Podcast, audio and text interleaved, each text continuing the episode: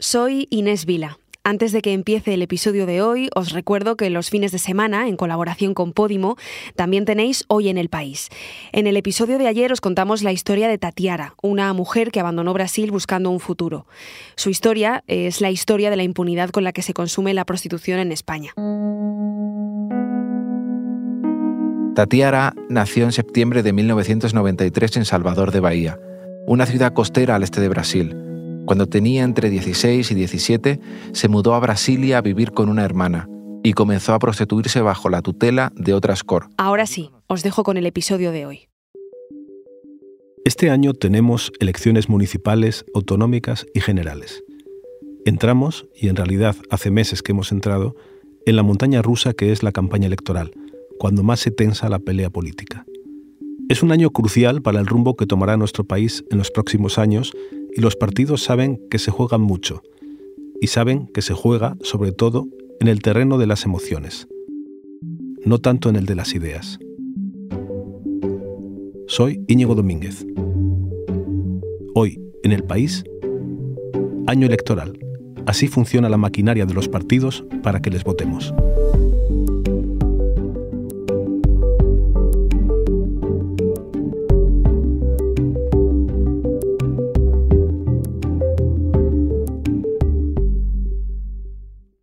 Para saber más sobre lo que pasa en la trastienda de los partidos en una campaña electoral, está aquí Jesús Rodríguez, que es compañero del País Semanal. Hola Jesús, ¿cómo estás?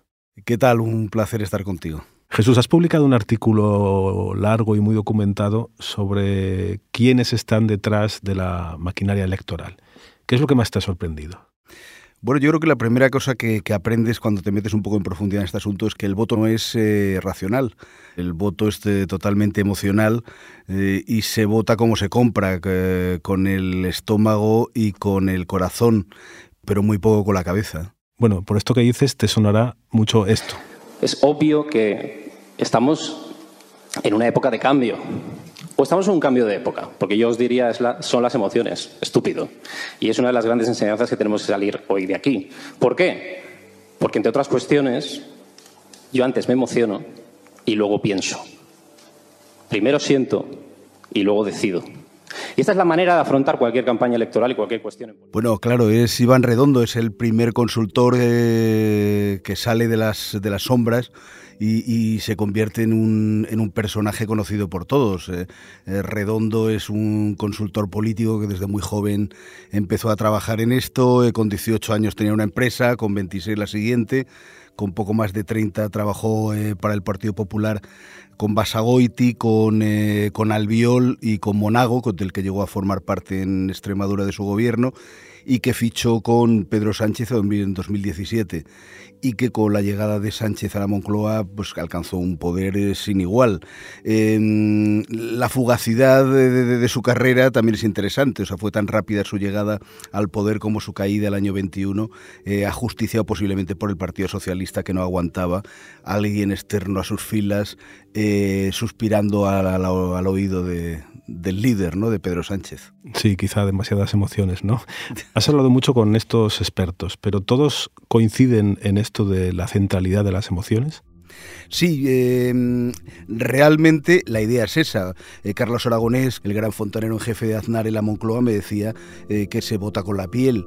Y más allá, eh, un súper especialista en marketing, en publicidad, como, como García Vizcaíno, es presidente creativo de Señora Rusmore, hablaba de que si es como, como si todos los españoles fuéramos convocados un día cada cuatro años a comprarnos un coche. Indudablemente habrá algunos que habrán planeado durante los cuatro años eh, qué coche se van a comprar ese día, pero es una minoría. Al final el día antes o incluso cuando estuviésemos en el concesionario, eh, pues, eh, pues por nuestras ganas de, destacar, por, por, por, una serie de elementos, pues nos decidiríamos por uno u otro. Esto que dices de que es como comprar un coche es evidente que como has mencionado antes, tiene más que ver con el marketing comercial. Entonces se lo plantean de la misma manera, que es vender un producto, entiendo.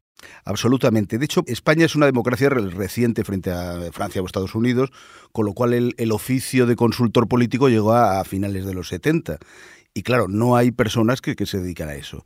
Entonces, esa profesión se va nutriendo básicamente de personas que se dedicaban al marketing comercial y a la publicidad. Eh, hay un caso muy interesante que es José Luis Sanchís, eh, que es el patriarca de, la consultoría política, que ha hecho 160 y tantas campañas desde la de Suárez en la del 77, y él empezó eh, vendiendo tomate, tomate apis. ¿Y la, ¿Y la lata de tomate, en el caso de una campaña, es el programa o sería el candidato? Yo creo que el candidato y en menor medida un partido y unas ideas y desde luego las ideas o el programa se queda pues eh, de forma residual. ¿Y en esta guerra por vender algo hay reglas? ¿Vale todo o, hay cosas que no se pueden hacer? En España está muy regulado, básicamente por, por dos normas jurídicas, que son la LOREG, la orgánica del régimen electoral, y la del el régimen económico de los partidos políticos. Es decir, que las leyes nos dicen cuánto puede gastar un partido, cuánto puede gastar en publicidad, eh, la gran mayoría del dinero que reciben para campaña son subvenciones del Estado. Eh, las normas son muy eh, estrictas, incluso las donaciones a los partidos que no pueden ser de más de 25.000 euros ni pueden venir de personas, personas jurídicas o, o, anónimas. La veracidad, la supuesta veracidad de las encuestas, que la Junta Electoral Central podría pedir documentación a ver cómo se ha realizado, incluso en algo muy importante en estos momentos, que es el control de los datos. Eh, aquí en España, sobre los datos especiales, hay una, frontera total respecto a los datos que pueden utilizar los partidos. No pueden utilizar ni la afiliación política ni, ni ideológica, ni la orientación sexual, y una serie de, casuísticas que en Estados Unidos y Latinoamérica son muy normales eh, que se usen. Si la clave son las emociones, bueno, decirlo parece muy fácil, pero ¿cómo hace un partido para identificar, manipular, jugar con las emociones de los votantes. Jorge Moragas, que, fue jefe de gabinete de, Rajoy, ponía el énfasis en el comienzo de la campaña en los, focus group, en los grupos focales. Parece que es la, trampilla de salida, o sea, te reúnes a 8 o 10 personas en un cuarto, en una cámara de Gesell, como las, de las rondas de reconocimiento de la policía, y les pones a hablar. Les pones a hablar de la vida, de la política, les enseñas fotografías y y a partir de ahí tú logras tener una, una imagen de qué preocupa a la gente. En este caso, por ejemplo, en estas elecciones la sanidad es muy importante, cosa que no ha sido en otros momentos. En el momento que ya tienes lo que le interesa a la gente, tú haces una encuesta cuantitativa, es decir, cuánta gente piensa de esa manera y cuánta gente no piensa de esa manera. Con lo cual ya tienes un retrato de, la sociedad. Y a partir de ahí, pues, eh, pues ya sabes por dónde tienes que atacarles. Es decir, que si eres agricultor, menor de 40 años, eh, católico, de un pueblo de la España vaciada y heterosexual, pues te, te, voy a mandar un mensaje distinto que si eres mujer universitaria, urbana, eh, o sea, la cuestión es, llegar a los sentimientos. Vox llegará a los suyos a, través de la caza y Podemos a través de, la ley del sí es sí. Las campañas no se hacen para todos los españoles. O sea, un partido no hace, ningún partido hace una campaña para 37 millones. Hace para los votantes que necesita para gobernar. El resto sería tirar el dinero. Has hablado de que no van a tirar el dinero. Y claro, esto no creo que sea barato, porque por ejemplo los sondeos, las encuestas, ¿Quién los paga? ¿Cuánto cuestan? Bueno, los sondeos eh, pueden ser entre 12 y 20 euros y necesitarías una muestra mínima de, mil personas, con lo cual, bueno, pues solamente tener una encuesta ya sería entre 12 y 20 mil euros. Bueno, todos los partidos tienen sus, encuestas propias.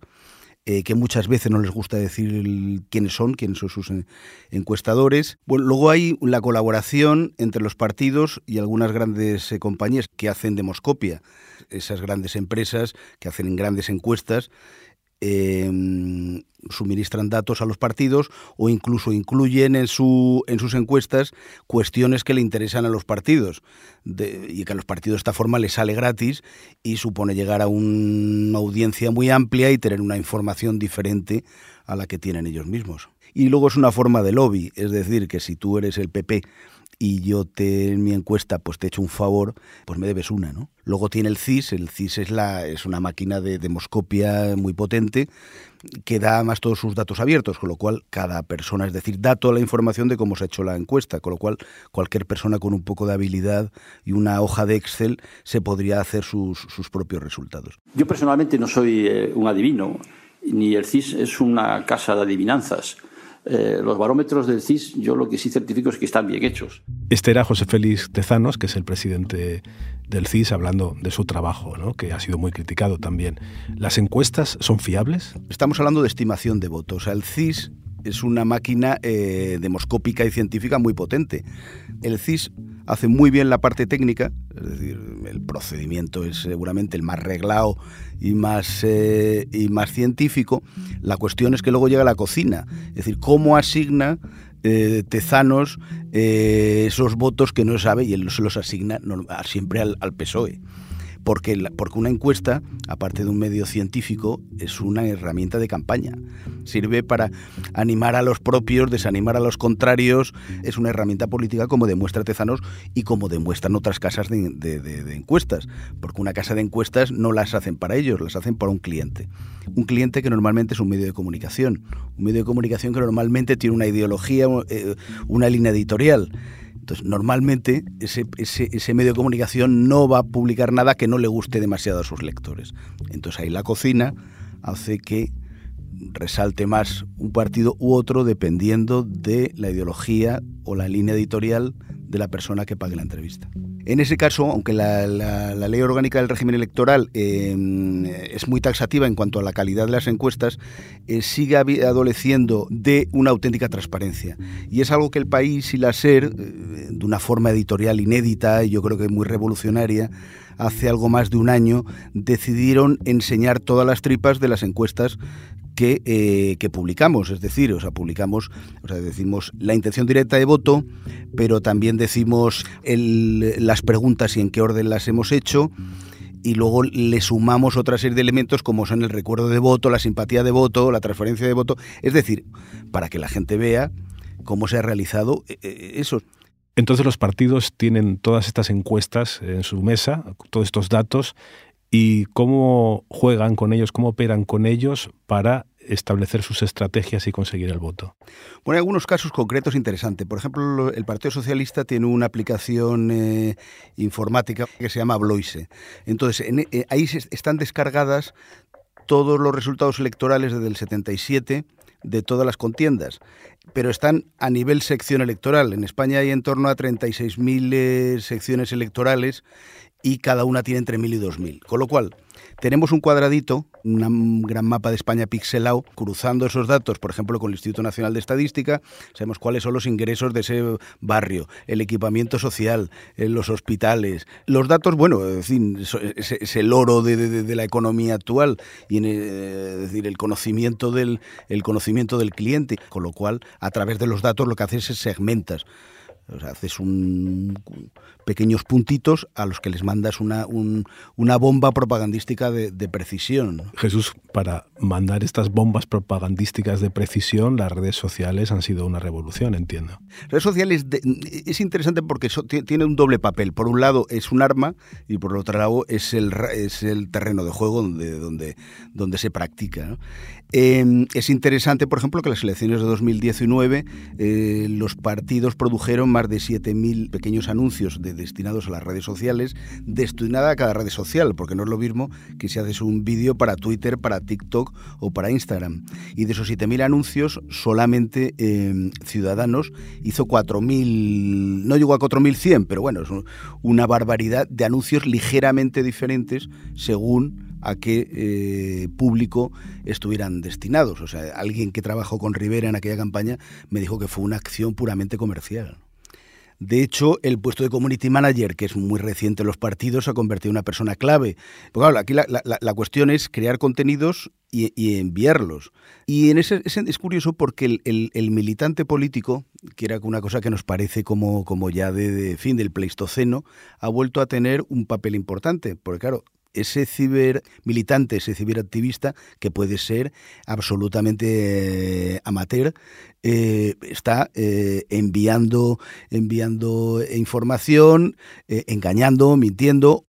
Pero yo os digo, no basta con estar hartos, hay que levantar la voz, hay que usar la palabra, hay que movilizarse y hay que llevar una amplia mayoría a las urnas el próximo 9 de marzo. Eso es estar Jesús, ¿tú crees que escenas como esta que, que estamos escuchando de Zapatero en un mitin de 2008, los baños de masas, eh, los mítines siguen funcionando? En cualquier caso, no, acaban con ellos. Yo no sé si puede ser un poco por, eh, por nostalgia o por, o por miedo. Yo creo que, que, que el, que el meeting tiene algunos elementos todavía importantes. Primero, supone que el presidente va a tu pueblo, a tu pueblo, a tu ciudad. Luego, es una forma de movilizar a los militantes. Es decir, claro, si va a venir el presidente o el ministro X o la ministra X a, mi pueblo, pues ahí voy a estar yo, le voy a dar la mano, voy a estar con la bandera y poniendo cara de, de, fin, de admiración por las palabras de, mi jefe. Y luego hay una parte clave que es eh, los telediarios. Eh, cuando está el presidente en Almendralejo dando un mitin, le conectas y, diga lo que esté diciendo, cambia inmediatamente cuando se le, se le enciende la luz roja sabe que está en antena y entonces suelta la frase del día. Con lo cual yo creo que esos elementos siguen siendo interesantes para, para un mitin al uso. Sí, porque hemos hablado de redes sociales, pero como dices, la televisión, los medios convencionales siguen teniendo su peso, ¿no? Eh, y por ejemplo, la imagen clásica de la contienda electoral, que es el debate, es central en la campaña. El debate yo creo que en estos momentos es importante para dos cosas. Uno, para los indecisos, es decir, que al final de la elección ves a tus dos productos, ves a Pepsi Cola y Coca-Cola eh, enfrentándose y entonces, bueno, pues puedes llegar a tener un elemento de juicio mayor. Y luego el postdebate. Es decir, el debate no es tanto lo que pasa en esa hora y media, sino lo que opinan los, eh, los expertos, es decir, quién ha ganado el debate. Y dos, el debate paralelo de las redes sociales. Es decir, que es un elemento muy potente, muy vibrante, en torno al cual la campaña sigue. De hecho, los debates suelen ser en torno al último tramo de campaña y puede ser importante para decidirla, para, para cambiar o para persuadir o para movilizar a votantes. Jesús, para el reportaje has estado en las sedes de, los partidos. Eh, ¿Has visto diferencias entre los dos grandes partidos? Entiendo que una campaña se plantea de forma muy distinta si estás en la oposición o estás en el gobierno. Ahí habrá una diferencia crucial.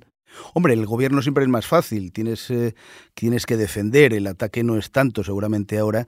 Eh, veremos eh, que Pedro Sánchez pues va a hacer una reivindicación de su gestión durante cuatro años, su gestión sobre todo en, torno al estado de bienestar, a las libertades y la defensa de la Constitución. En cualquier caso, gestión, con lo cual es lo que se llamaría una, una campaña positiva el que va, el que va segundo o tercero tiene que hacer, claro, no tiene que vender lo suyo, pero sobre todo tiene que decir que, lo que ha hecho el otro es muy malo. En este caso, pues el Partido Popular pues se haría una enmienda a la totalidad, una causa total contra Pedro Sánchez como, como, en fin, como el eh, instigador y ejecutor de, la, de las peores políticas posibles. Una, una, una campaña negativa. También, Jesús, hay una peculiaridad este año que es que por primera vez el gobierno es de coalición, con lo cual hay dos partidos que se tienen que plantear cada uno la campaña como gobierno, pero también mm, defendiendo su parcela. Ahí es también una cosa curiosa que veremos, ¿no? Y del mismo modo te quería preguntar también por el resto de partidos que no son PP y PSOE, cómo se lo plantean.